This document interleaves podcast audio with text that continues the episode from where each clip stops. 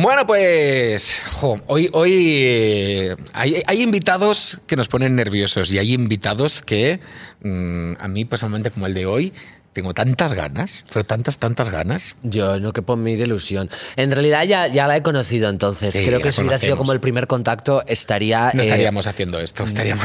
No, o sea, estaría chillando, eh, descolgándome de los cables, eh, arañando las paredes.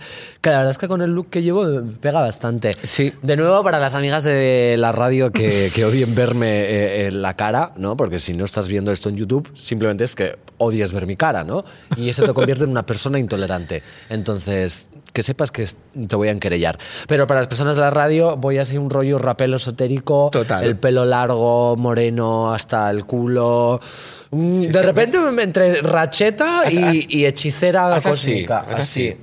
¿Has Por visto? Un mundo nuevo. na, na, na. Es un Sí, poquito. psicodelia setentera. Sí, ahí está. Todo. Yo voy con el mismo suéter de siempre, no os preocupéis. Y ¿eh? no, hace lleva falta parte de abajo, Jordi. Bueno, No esa es la gran parte novedad. de abajo. Bueno, hoy vamos a hablar del arte, el arte en, en- en- una faceta muy clara, el arte como reivindicación, como zasca en toda la cara para ver si reaccionamos. Así que nuestra invitada eh, tiene mucho de ese arte y aparte en, en un universo donde, la en fin, no, no vamos a adelantar cosas, que me adelanto. No tiene mucho de ese- Es que ella es el arte. O sea, ella todo. O sea, cualquier cosa, cualquier expresión, incluso eh, eh, respirar oxígeno, lo transforma en, en- en un monumento. Ella es sensacional. Bueno, basta ya. Que Venga. si no, luego parece que tengo preferencias. Las tengo. Es broma. Eh, nada, nena. Dale al play cuando quieras, si vous plaît. Era como si fuera magia. Con Bob Ross, cuando algo no funcionaba, solía hacer lo que hace un buen profesor, tomarlo con calma y, como siguiente paso, corregirlo. Terminó con la idea de que tienes que nacer con talento, ser bendecido por la mano de Dios para poder pintar. Creía que cualquiera podía crear algo. El otro día hice una exposición en un centro comercial. Se me acercó un hombre y me dijo, Bob, yo nunca podré pintar porque soy daltónico, así que hoy vamos a pintar un cuadro en grises para demostrar que cualquiera puede pintar. No sabías que tenías ese poder, ¿verdad?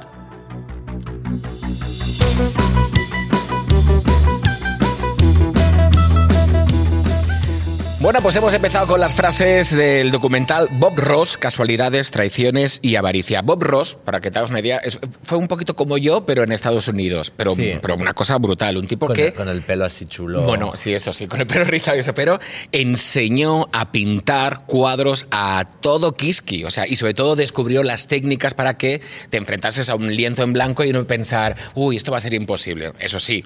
El corazón se lo ganó de todos los americanos y lo exprimieron al máximo. No te pierdas el documental porque la verdad que tiene, tiene mucho. Era tiene un mucho poco aquel. un coach emocional, además de pintor. Sí, y aparte el pobre se estaba casi muriendo y seguía pintando. En fin, todo un jaleo. Ya te lo tienes que ver, Bob Ross. Oye, hoy tenemos una invitada con la que podríamos hablar de mogollón de temas, pero el mundo del arte forma parte de su ADN. Así que yo estoy súper contento, Sam, de tenerla hoy aquí. Bueno, yo estoy, eh, que no que puedo mide, el júbilo, el holgorio, la excitación y el frenesí. Eh, ha venido a divertirse hoy con nosotros, la que para mí yo creo que es eh, mm, mi mayor referente a nivel estético, filosófico, ideológico y en general una de las pocas personas que admiro, porque yo siempre hablo de que no proceso el fenómeno fan y no siento fervor ni devoción por prácticamente ninguna persona, además de mis padres. Pero este caso es la excepción que confirma la regla y es que está aquí con nosotras Manuela Trasovares. Pues muchas gracias por invitarme y puedo decir que es recíproco el sentimiento que tú me profesas y, yo también te lo profeso porque te, he escuchado eh, en muchos vídeos y, y veo que es lo que yo siempre digo, ¿no? que eh, a veces las cosas eh, parecen, pero es todo mucho más profundo. Entonces tú, para mí, eres el paradigma de lo que aparentemente es un, tiene un significado, pero luego hay un significante que es muchísimo más trascendente y, y, bueno, a un nivel pues de filosofía pura. ¿Cómo, ¿Cómo te quedas, hija, después de esta, o sea, después de lo que te acaba de decir? Pues me, me voy del programa, ya no voy a hacer nada mejor. No te vayas, no te vayas. pero tienes razón. A veces las cosas más frívolas son las, las más eh, sustanciales y a veces las cosas más eh, vacuas eh, son las que más contenido ti- tienen en el fondo, ¿no? Porque muchas veces nos olvidamos que... mm, a lo mejor estás viendo solo el frontal, pero tras el frontal está el reverso y todo forma parte de la misma moneda. bueno, no nos vayamos a poner Sí, tampoco esto, esto es un poquito... tan filosóficas de primeras. Pero Manuela, artista, activista, fallera, nacida en Figueras, eh, es- o sea, icono referente eh, de la eh, cultura pop española a más no poder. O sea, una criatura que habita los márgenes de tiempos inmemoriales y además los reivindica. O sea, eres mm, eh, una mujer todoterreno. ¿Estás de acuerdo?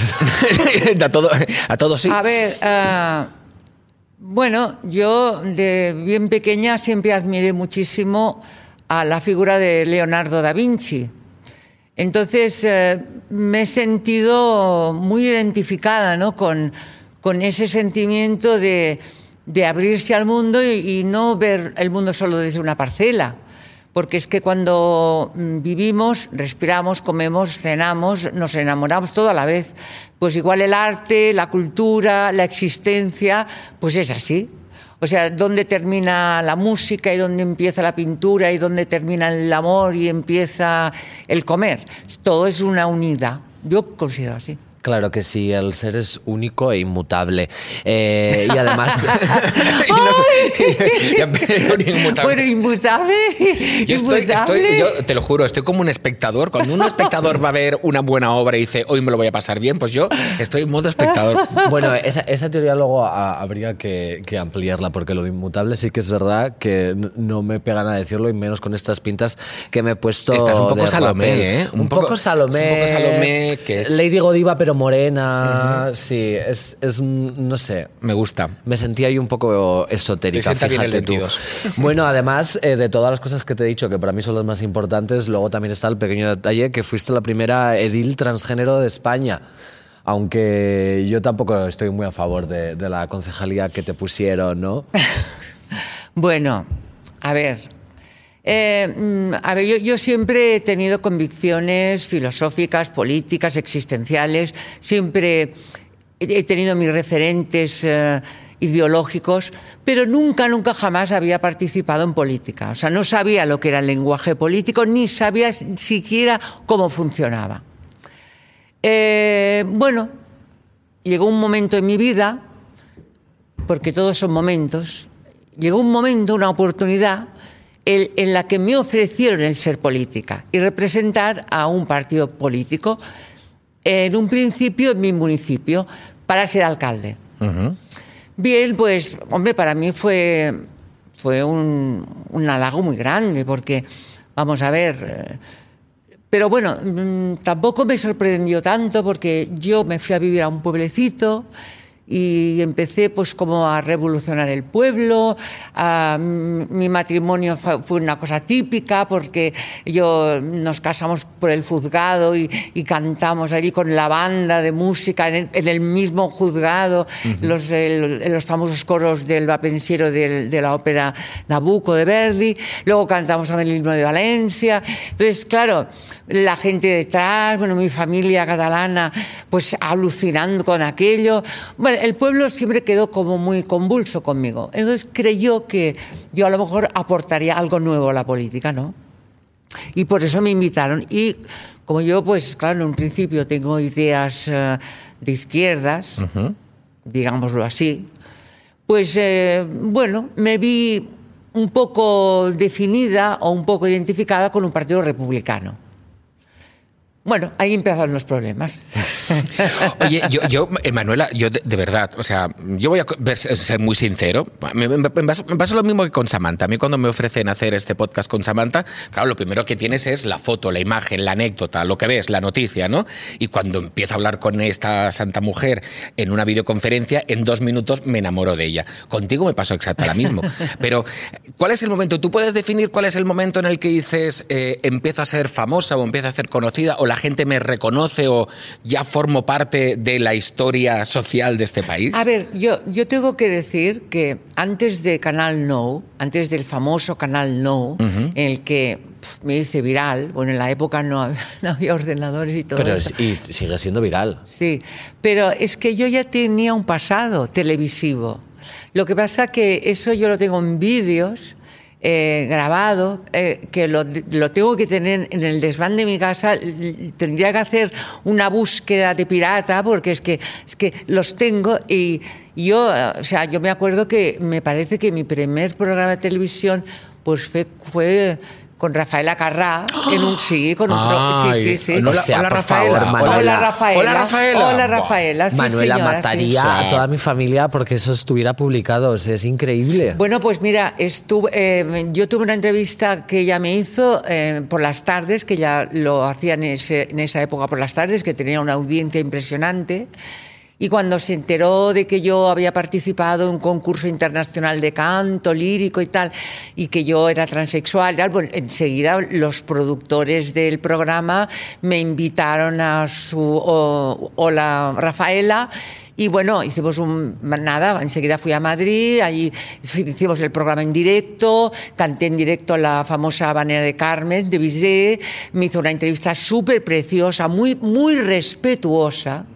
Es que y yo era muy joven, yo salía con una cabellera toda, rubi- bueno, toda rubia, prácticamente con la carita, pues claro, sin maquillar, muy, muy niña, muy no- yo cuando lo, mm, lo he visto he llorado. Porque, Ay. sí, porque ¿sabes lo que pasa?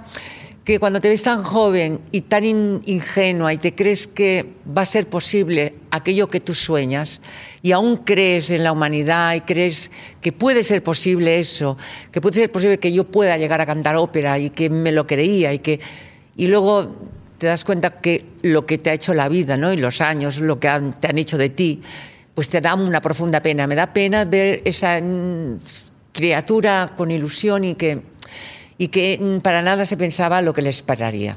¿Te sientes desencantada entonces? Hombre, pues yo tengo una parte de mi vida que es muy vital, pero también otra parte que es muy fatalista. Y yo, pues, eh, no, claro, no es agradable hoy por hoy. Hoy no, no, no se puede hablar de fatalismo. Mm, Yo tengo un, un vitalismo, digamos, al estilo de mm, Heidegger, al estilo de Nietzsche. Es un vitalismo, pero que al mismo tiempo te sientes como que te esputan a la vida, o sea, te lanzan a la vida. Y ahí que te las compongas. En cierta ocasión, tú también lo has dicho, eh, yo también lo dije, que cuando una sociedad existe el dinero, no es civilizada. Porque cuando se tiene que pagar la comida, la, la vivienda y lo esencial, qué putada es la vida. Porque nacemos para sufrir. Entonces, eso es una putada. O sea, el nacer, si lo analizamos crudamente, es una grandísima putada. Porque te lanzan a un mundo de, de pues lo que decía Heidegger, Dasein, te arrojan allí y ahí que te. A sobrevivir, claro. Hombre, es que nadie escoge existir.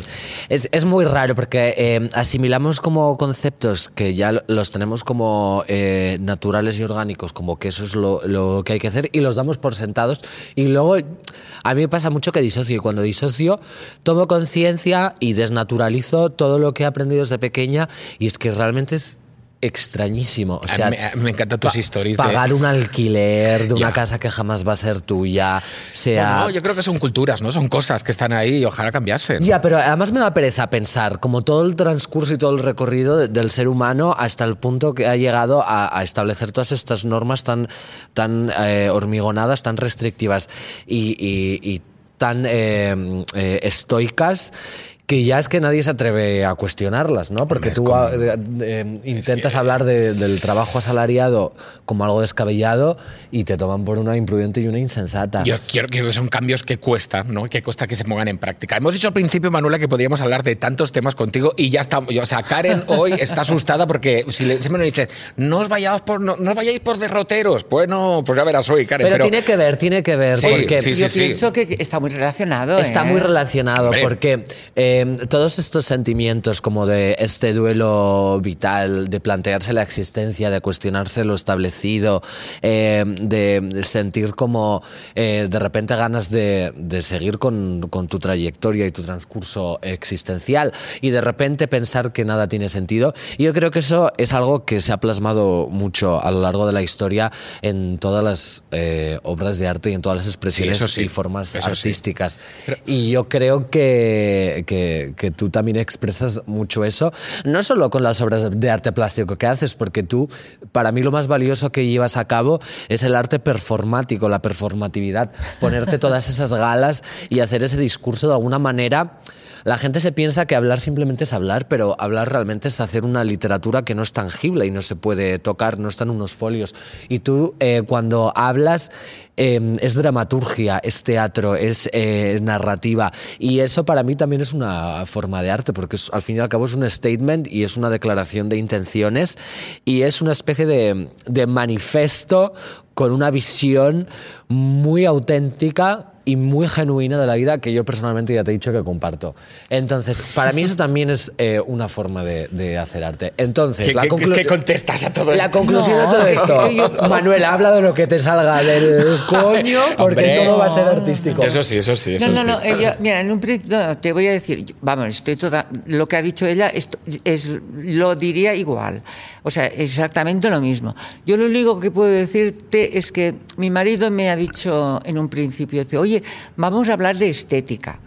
¿Y, tú qué vas a decir? Y yo digo, bueno, para mí el fondo y la forma es lo mismo. O sea, hay- por ejemplo, en el barroco habían pues una serie de autores que hacían la forma por la forma. O sea, aquello era adornos y venga adornos, pero sin embargo también había unos barrocos como Quevedo que eh, trascendían el fondo y llegaban a la forma y al final era todo lo mismo. Y eso lo podemos ver en Velázquez, por ejemplo, la, pelu- la, pel- la pel- ay, la- la película La peluca, no, la, en la, la obra de las meninas de Velázquez es un cuadro profundamente barroco, pero profundamente profundo. O sea, hay forma, pero hay mucho contenido. Y así lo podíamos ver en, todo el arte, en la música, en el, en el cine, en eh, la canción, en eh, el teatro, en el performance, en todo. Una pregunta, ¿el arte puede generar cambio social? Eso Sí, yo sí, sí, sí, lo lanzo aquí a la mesa. ¿Puede provocar que las cosas cambien? Sí, sí. De, de hecho, mm, el arte eh, ha sido muy utilizado, por ejemplo, por ciertos sectores de la sociedad, muy utilizado para manipular el pueblo. No hemos de olvidar que las catedrales eran propagandas descaradas para mm, decir, alto, si te portas mal, mira dónde irás. Y ahí te pintaban una hoguera y la gente se lo creía. Y, te- y luego te pintaban el cielo lleno de querubines y de, y de nubes y que, y que, bueno, que estarías con unas alas blancas toda la eternidad. Y entonces eso ha sido la iglesia. O sea, la iglesia ha utilizado el arte como, como mm, para poder comunicar y trascender su ideología y así también hacer creer que la gente que sigue, vente, vente, cuidado que me voy a quemar, toda la eternidad sufriendo, no, no, no, pagaré las gulas que hagan falta. Bueno, pues aquí lo, un simple ejemplo, y como esté todos, mira, el, la- el nacionalsocialismo con Hitler eh, era todo de carrozas y desfiles militares y desfiles de... Sí. eh, Y Bueno, crear, una, crear una marca, que la marca Oh. esté presente siempre, que sea que, te- que dé miedo. pues mira, si y en el bando contrario también, o sea, mu- muchos actos revolucionarios también se han servido de la propaganda a la hora de elaborar un cartel, ¿no? Pues que yo creo que necesitas como una imagen que y te a día de ¿no? hoy también, incluso el, el activismo, por ejemplo, eh, ecológico y animalista también se sirve de la performance y de las expresiones artísticas, ¿no? O de echarle un cubo de sangre de cerdo en un abrigo de pelo en una alfombra roja. Todo eso también son como expresiones de arte.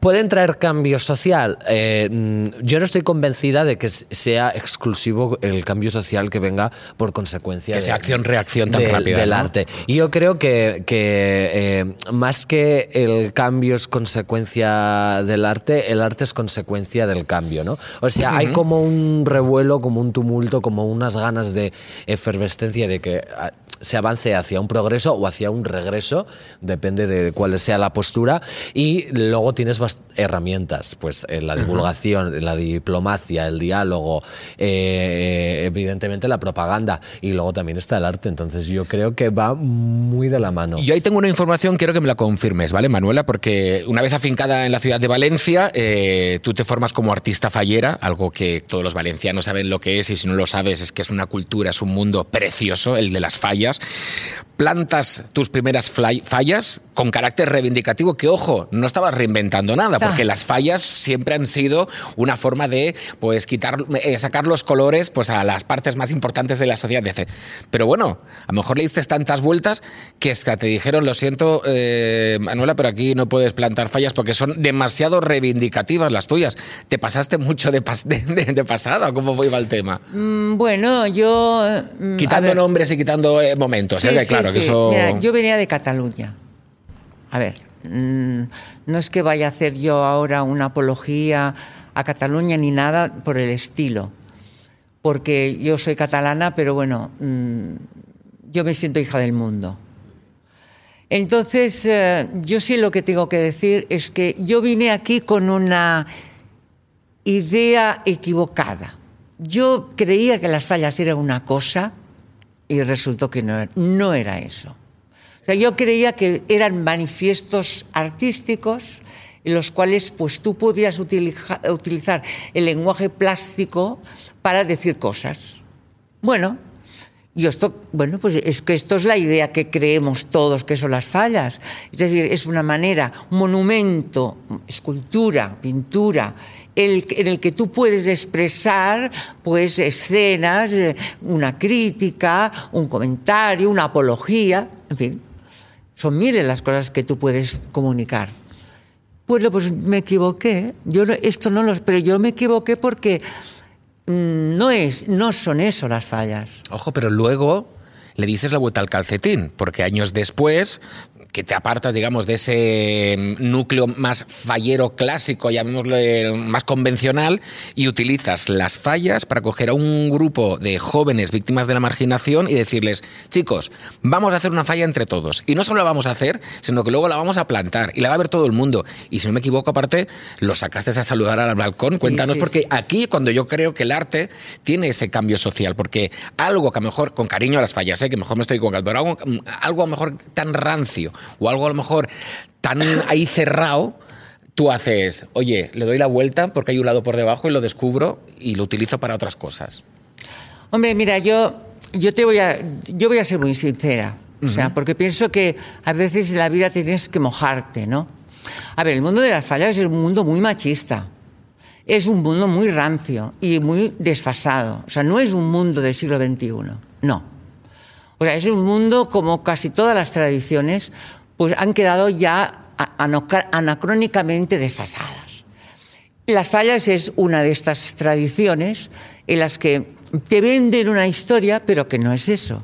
Es más el, unas connotaciones de tipo fetichista eh, referentes a la Virgen, la Maladehueta, la tradición de la, de la falla, pero eh, todo tiene como una trascendencia em, de, de, tradición, de rancio, sí, sí, no, no, hay otra. Hombre, al fin y al cabo es una costumbre.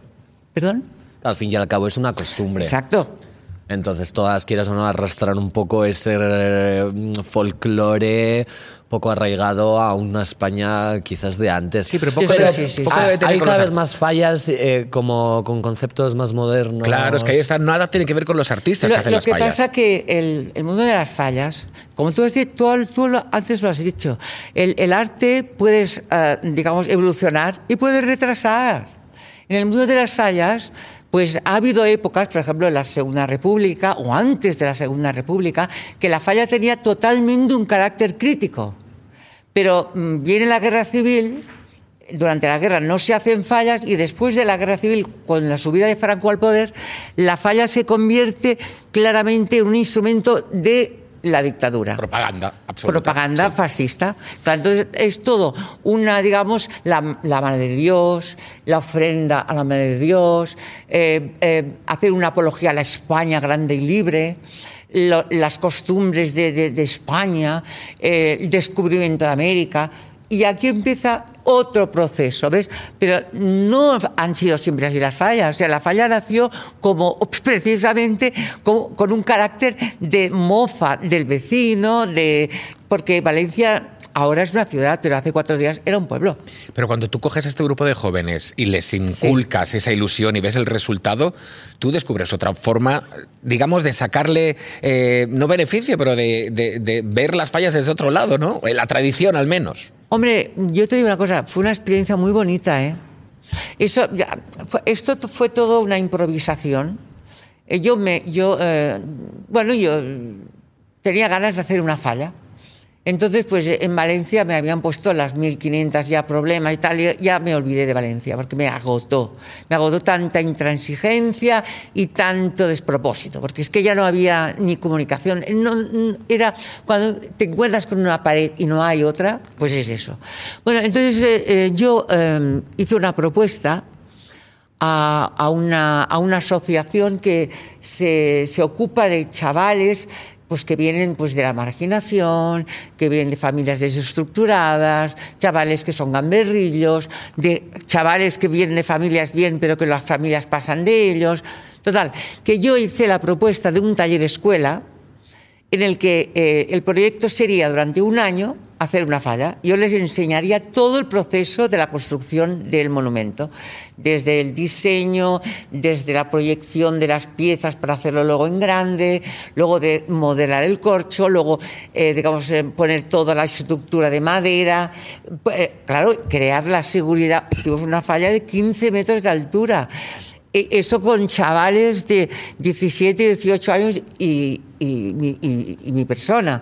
Entonces, estos chavales tuvieron que hacer, aprender eh, carpintería, tuvieron que aprender eh, a modelar, a pintar, a entender lo que era el proceso fallero, incluso el sentido que era hacer una falla, el sentido de la crítica.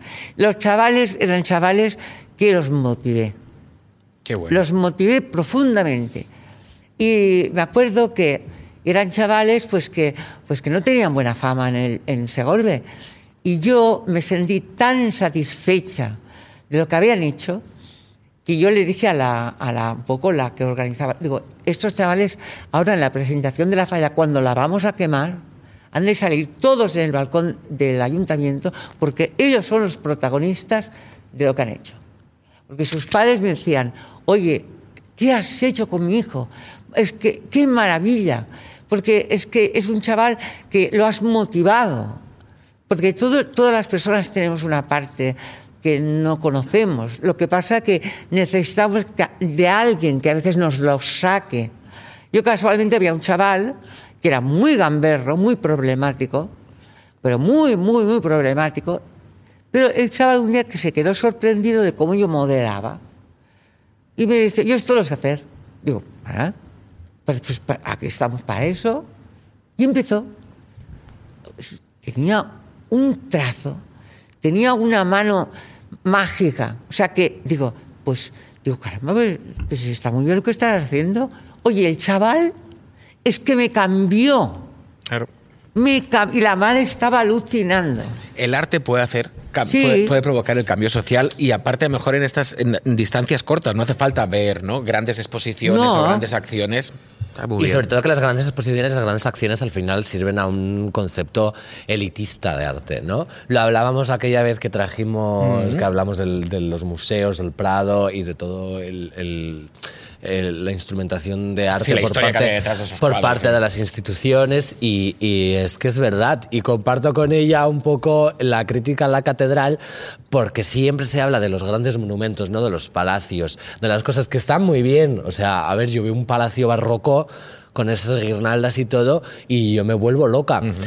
Pero eh, mm, sigo sin entender por qué eso es patrimonio, a lo mejor eh, artístico, y se protege y se defiende y se tiene ahí muerto del asco, y luego en cambio eh, no es patrimonio eh, artístico, el- yo qué sé, el barrio de Lavapiés, el Raval, ¿no? O todo el arte urbano que se hace. Es que- Porque el, el- el flamenco ahora se considera patrimonio de, de la humanidad, ¿no? Pero ha costado mucho. Uy. Porque antes estaba muy denostado y en realidad era una música tan genuina eh, y tan auténtica del- del- del- de los pueblos gitanos, de, de todas esas costumbres, o sea, una sonoridad y una capacidad de crear compases simplemente utilizando la percusión de tus manos, o sea, es que era una expresión artística increíble.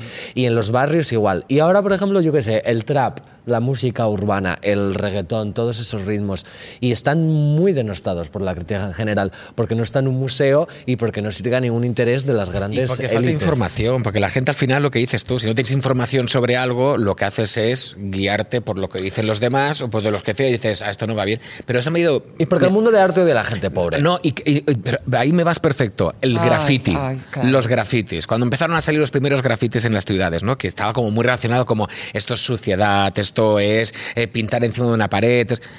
Y al final, ahora, han pasado muchos años y hay grafitis, y existen grafitis que son auténticas obras de arte que se protegen. Ese arte urbano es como los murales. A mí me, gusta mucho esta historia de los murales, como el chaval que hace estos murales de unas abuelas gallegas en- Sí. en- en gigantes que lo que hace es reivindicar toda esa parte de heroínas gallegas eh, rurales o los murales que están dedicados, por ejemplo, al feminismo, a otras acciones y que luego hay ciertas personas que no los quieren ver ahí, ¿no? Que dicen, esto quitármelo. Es que se da mucha rabia, porque eso es como eh, mm, eh, gamberrismo, ¿no? Y chabacanería. Y es destrozar el inmobiliario público. Pero luego poner una valla publicitaria de una multinacional gigante.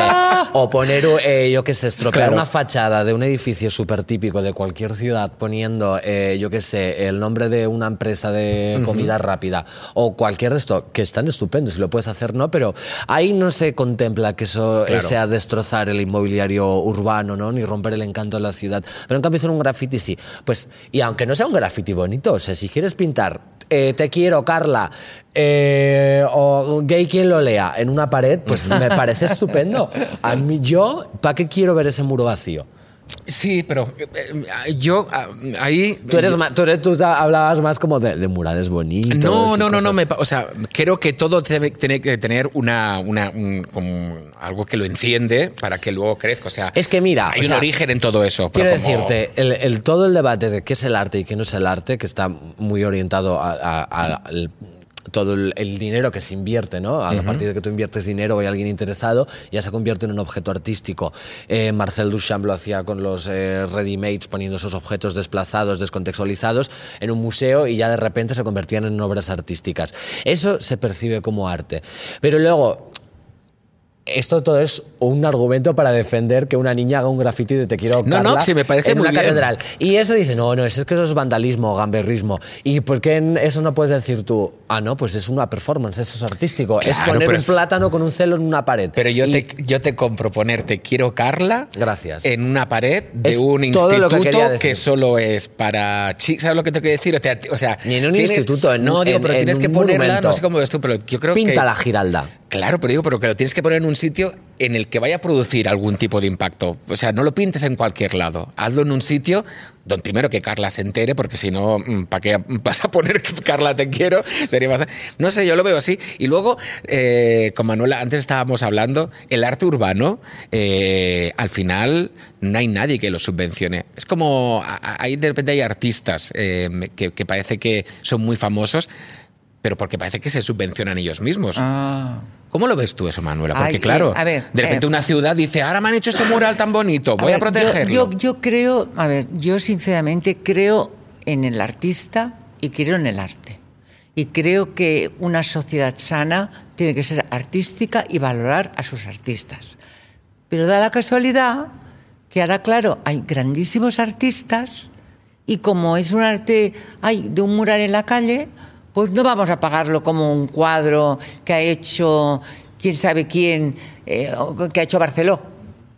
Entonces, claro, eh, yo lo que sí reivindico es que el artista se sepa valorar y que entienda que, a ver, por suerte o desgracia, hemos de comer.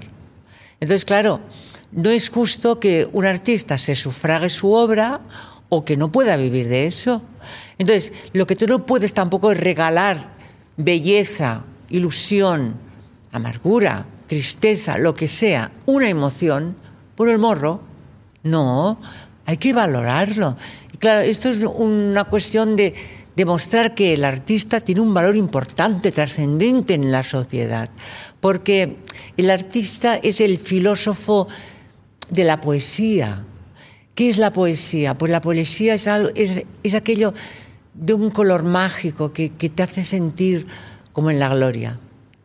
No se define lo de otra manera. Es la trascendencia del alma.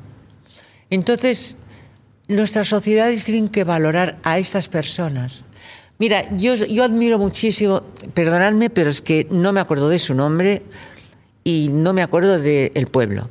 Había un abuelito que tenía un terreno allí en Castilla, no sé dónde, y, se hizo una catedral. Ay, sí, por favor. O sea, Bueno. Nos van a buscar la información ahora mismo. Sí, porque sí, sí, sí, eh, aparte falleció hace, ah, hace, ah, poco, sí, falleció hace poco. Qué pena. Con la obra medio construir, pero es alucinante, ¿eh? tenéis que ir a verla. Sí, porque es una cúpula. Ahora, me van a. Mira, voy a buscar la información. el pueblo no sé qué, Se llama Justino él. Justino, sí. Y es mejorada del campo. Eso, mejorada del campo. Sí, señor. Sí, señor Justino, ¿no? Mejorada del pues mira, es una de las personas que yo más he admirado. Sí. Porque este señor, bueno, pues se ve que quería ser. Quería formar parte de la iglesia y lo rechazaron, se ve, no mm. sé. Y sin embargo, era tal su devoción qué mal entendido estuvo, ¿no? Que fue capaz de, en un terreno eh, allí de olivares, es decir, que ni siquiera era urbanizable, hacer una catedral y hacerla de, de, lo que encontraba. Con sus propias oh. manos. Y una catedral que es muy fuerte, que se puede entrar, sí, tienes la no, no, y es completamente es estable. impresionante el A mí me asustó cuando yo oí la noticia, lo que pasa que, claro, ya luego no se supo de él, eh, que hubo la noticia de que como él estaba urbanizando algo en un terreno inurbanizable, le iban a tirar abajo la catedral. No, pero yo creo que eso se tiene que quedar ahí. Y, y, si no me equivoco, ahí porque al final hay gente que al final hay gente que conecta con esa persona, igual que a lo mejor la institución eclesiástica no conectó, hay mucha gente que conecta con él y van a querer seguir esa obra. Y ahí es lo que voy yo. Y si queréis, con esto vamos a ir un poquito terminando, que tengo ganas de jugar con vosotros, algo muy divertido, pero se ha demostrado y siempre se ha demostrado que cuando las instituciones eh, se ponen de acuerdo con estos artistas, cuando al final no hay conflicto y lo que se busca es el acuerdo, salimos ganando. Y eso pongo un tipo de ejemplos, como, y eso pasa en muchos sitios. Yo tengo un cerramiento en mi tienda, ¿no? Y de repente la tengo lleno de grafitis. Yo voy a un artista de grafitis que es reconocido y que es respetado y me hace un grafiti aquí y nadie se atreve a hacer una pintada sobre eso. ¿Por qué? Porque hay un respeto, porque hay unas formas, hay un saber. Y eso es ir, al, parece que vas al, origen del problema, a los mismos artistas, pero no, porque al final todos necesitamos un espacio para reivindicar nuestro arte y a veces el espacio no tiene que ser ni un lienzo, ni un lienzo, ni un museo, ni nada, tiene que ser la calle. Así que instituciones, por favor, ponernos de acuerdo con los artistas que hacen cosas maravillosas. Bueno, por desgracia dependemos de las instituciones, ¿no? Ya, pero bueno, a veces hay que darles un toque. Lo que tendríamos que pedir es que las instituciones fueran más humanísticas. Mm, que probasen, que viesen. A veces tú puedes pintar un mural y como luego a lo mejor al, tiempo no gusta o lo cambias. O sea, es distinto. Bueno, pero eso siempre ha pasado. A mí me encanta, por ejemplo, los que juegan las señales de tráfico, les ponen pegatinas que, por ejemplo, el señal de prohibido y ponen a dos personas como nadando. O sea, que transforman ese universo tan vulgar y normal que tenemos en todas las calles. En fin. Bueno, oye, ¿queréis jugar? Yo eh, A mí me encanta el look que yo, o sea, entre las dos yo estoy fascinado con los looks la Molina y la Clara de Total, es que cuando pongáis juntas vais a parecer bácara, ya os lo digo de verdad. No, hemos de ir a ¿eh? Eurovisión, hemos de ir a Eurovisión. Bueno, por este año favor. no vamos, pero para el siguiente. Reivindicamos ir a Eurovisión. Fue diva, luego apareció Conchita Kurz, ahora ha de aparecer un dúo. Claro. Una, una transgresión existencial de género, de todo. Nosotros Por ya estamos favor. por encima del género. Somos post-género. Ya, ya, bueno, ya hemos Mira, que evolucionado. este año se, se vaya sentando un poquito el Benidorm Fest este y al próximo vais vosotras. Sí, sí, sí, sí. a mí sí. me encantaría. Yo hago Pero ni concurso ni nada. una que nos cosa escojan así- También podéis ir a Eurovisión Sufragio universal y que nos escojan Sí, para eso, ir. el sufragio Es universal y sí, sí, sí. Y si vemos que hay poder de, de transgresión, entonces seguro que estaremos. Samantha se va cerquita de Manuela ¿eh? y mira Manuela tenemos una pantalla gigante detrás eh, que es fantástica yo me la llevo a casa siempre cuando terminamos Me, el podcast me tengo que girar. no mira ya verás Ah, vamos a poner una ruleta donde están todos los juegos a los que vamos a poder jugar y tienes que escoger una palabra la que tú quieras para que la ruleta se ponga en marcha Esto me lo tengo que poner. no no hace falta a ver ¿cuál quieres Manuela? Di- Rouge, rouge de la Bush. De, Rouge. de la, de- rouge de- pues ha dicho Rush que se ponga en marca Rush. venga ahí está a ver qué juego nos toca ¿Verdadero o falso? ¿Verdadero o falso? A ver, bueno, pues venga, a voy a ver. revisar por aquí. Bueno, a ver, vamos a hablar, si os parece, sobre instalaciones que forman parte también del mundo del arte, ¿no? Voy a definir un poquito primero lo que es una instalación, que tengo aquí la definición. Las instalaciones es un género de arte contemporáneo que empezó a popularizarse en 1970. Se utilizan espacios y materiales que el artista escoge. Eh, los objetivos son llenar el espacio y lograr que el asistente tenga un contacto más directo con la obra. Esas son las instalaciones, ¿vale? Y normalmente van unidas a una reivindicación. El juego de hoy consiste, Manuela y Samantha. Os voy a decir instalaciones, ¿de acuerdo? Y vais a tener que intentar adivinar si son verdaderas o me las estoy inventando, ¿vale? Si son producto de, mi- de mi imaginación. Uy, que parece qué cara de seria tiene Samantha, de verdad. Estoy en el mood. Ah, vale, yo. Hombre, está ella tan hierática con esa cara de muñeca, pues yo tengo. mm, De momento, los ojos anime no los tengo, pero tengo que performar cera. Venga, voy a por la primera historia, ¿de acuerdo? Venga. Un artista plantó 300 árboles en un estadio de fútbol. La instalación pretendía mandar un mensaje sobre la deforestación y el cambio climático. ¿Esto es verdadero o es falso? Un campo de fútbol, ahí, o sea, a- Yo, yo creo que es falso. Me encantaría que nos quedáramos los dos como calladas sin hacer. no me fastidiáis Hombre, el no, juego. no, a ver, no me gustaría que la gente pensara que es que no, no, al menos yo no conecto con la realidad. Lo que pasa que estoy a veces desinformada por vivir en mi mundo. Yo no lo he oído, puede ser, pero no lo he oído. Que Yo se creo haya que una hecho. buena forma de enfocar este juego es pensar si, que, si creéis que eso Hombre, es posible. es posible. Claro, pero todo es que, posible. Pero que si- se haya hecho, no me suena haberlo oído. ¿Tú qué dices, Samantha? Yo digo verdadero. Tú dices verdadero. bueno, pues la historia es verdadera. Ah, Mira, el mira. artista es Klaus Lindman. ¿Ha ganado? Sí. Ah. fue en Australia. eh, y una vez terminada la exposición, de esos, los árboles fueron replantados en terrenos cercanos. O sea, era una forma de un sitio como es un estadio que concentra tantas cámaras y tanta atención de público, transformarlo y. Yo he pensado que era verdadero porque los ecologistas son muy pesados, que están muy bien que sean pesados. O sea, quiero decir. Pero bueno, hay- es que si no fueran pensados es que es estaríamos. hombre, pero es que la- la- el mundo se sustenta gracias a los pesados y a la gente que es muy insistente. Muy bien. Yo, por ejemplo, imagino que lo seré en algo. Ahora mismo no sé decirte el qué. Pero claro, el ecologismo es muy pesado. Y la gente vegana es muy pesada. Entonces he pensado, ¿quién va a plantar árboles en un estadio? Ah, ¿no? Pues, Bueno, no, bueno, bueno. Venga, voy a por otra instalación, ¿eh? Ojo. Cinco mariposas gigantes. Imaginaros cinco mariposas, pero gigantes, ¿eh? Que están colocadas en una torre de comunicación, de telecomunicaciones, para mostrar el contraste entre lo artificial de la ciudad con la naturaleza. Tú imagínate la imagen, ¿eh? Una torre de comunicación como Torre España de aquí de Madrid y unas mariposas gigantes enganchadas ahí, puestas en la... ins- ¿Para qué jugar con eso? ¿Os cre- ¿Creéis que esto es producto de mi imaginación o verdaderamente un artista dijo, esto hay que hacerlo y se hace? Yo la verdad es que no me suena, ¿no? Pero te, podría, pero te podría inspirar, tú podrías- o sea, que Pues sí, claro. Claro. Pero, a ver, tú me dices si se ha hecho, ¿no? Sí, sí. De poderse hacer, se puede hacer. Pero de que se ha hecho, yo no tengo noticia. Igual me equivoco. Pero, a ver, hacerlo es posible. compartís la idea. Eh, falso. ¿Tú crees que es Yo falso? creo que es falso. Sí, crees que es Yo falso. no lo he oído. Pues la historia es verdadera. Es verdadera y fue creada por, el art- por la artista chilena Valeria Merino y fue la ganadora del concurso Ideas Torre Entel, en el que participaron cerca de 40 proyectos y se llamaba la, eh, la instalación Mariposas Chilensis. Imagínate, la imagen es espectacular. O sea, si estáis viendo esto podéis consultarlo por internet porque la imagen es interesante. Bueno, y tenemos que ir despidiendo. eh, No quiero. No, ya, yo me quedaría con Manuela toda la vida. Forever and ever, de verdad. Manuela, ha sido un placer tenerte aquí y sobre todo descubrir esta faceta que, que lo que hablábamos al principio, que a veces la gente eh, no mira más allá y yo espero que mucha gente haya descubierto que detrás de ti también hay una faceta artística y si no, entra en su Instagram porque está haciendo un mural divino. Tampoco hace falta, ¿eh? Que sí, que hace falta que, el- que el No mural hace es muy falta. bonito. La- que si la, si la gente no sabe ver más allá es porque no sabe ver directamente. Entonces yo veo esto y sencillamente ya has entendido Ya. y tienes un poco de sentido común y has entendido de qué va toda la historia. Mm. Entonces, eso de que tengas que hacer cosas para que te pongan en valor, pues a lo mejor es una gandula y una aragana y no tiene ningún talento. pero y me- sigue pero- siendo pero- igual de chula por ponerse unas- una peluca así de increíble y una pedrería en los ojos. Pero es como si yo déjenme de, de- Ahora, tuviese- además es súper talentosa y brillante en el arte, pues seguro. Es como yo Oye, tuviese- pero lo que ha dicho me ha gustado porque me, me ha ayudado. ¿eh? Yo me, mm, casi toda mi vida me he visto obligada a demostrar, demostrar.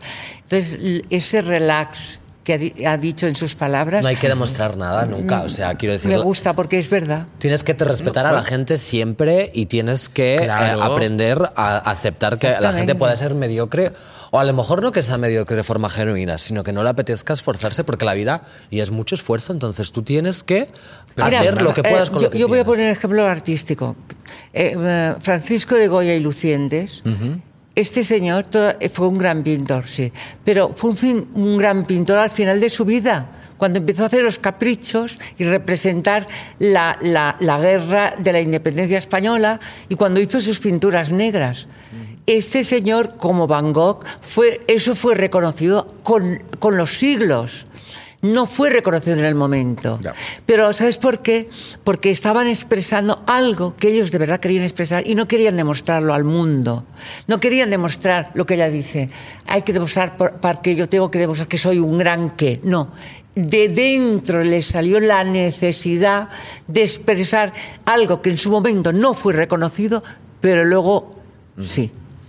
Y es que a mí personalmente esa cosa que a mí me gusta mucho conocer aspectos de ciertas personas que Porque de tú eres primeras des- des- que desconozco, entonces me sorprenden, me entusiasman y yo por ejemplo ya te digo, yo estoy siguiendo día a día todas las imágenes de ese mural porque jolín, es que está quedando muy chulo. Entonces, quizá Muchas tengo- gracias, muchas gracias. Es que, es que él tiene mucha ilusión. Hay, Sí. hay- es verdad, hay que estar Vivo ilusionado. co- vivo las cosas con mucha ilusión y mucha empatía. Hombre, a ver, y si, si haces algo, pues evidentemente hay que ir a verlo si te apetece Claro, y si lo quieres compartirlo. Valorar. Pero si- simplemente el hecho de existir con este aspecto. Ya, eso sí. O sea, ya es que no, yo no querría ver nada Pero más. estamos en una burbuja, ¿eh? Sí. Porque estamos en un microcosmos que somos los tres muy empáticos. Somos los Pero que entendemos. salimos de esta burbuja y nos encontramos con cada petardo. Ya, es que sí. hay mucho pet- ah, El mundo son petardos y pesados. Sí. y, y así va moviéndose Sí, la ruleta. exacto. Así, así evoluciona la vida. Exacto, y luego entre medias hay alguna tía molona que somos nosotras que Exacto. entendemos de que- que cómo va esto Tías chulas de verdad. y que pues a lo mejor nos va bien, a lo mejor nos comemos Y nos, una mierda. bajamos, y nos bajamos del coche y decimos, "Ey, sh, vamos a parar un poco, está saliendo el agua hirviendo. Exacto. Eso mismo. Sí, sí, sí. Eso es la vida. Manuela, mil gracias. Bonjour, mon petit boujou. Ay, Ay, mon petite. ay qué C'est bien. très bien. Ole. Bueno, eh, ahora nos vamos, nos despedimos. Eh, yo voy a seguir aquí toda mi vida, por lo menos mentalmente pienso disociar hasta tal punto de que ya me quede en stand-by todas las cosas que haga, sea un autómata sin pensamiento, porque voy a estar eh, eh, eh, en este mismo instante por el resto de mi vida hasta el día que me muera y mi alma trascienda al cielo. Pero eso sí, espero que vosotros por lo menos sigáis ahí.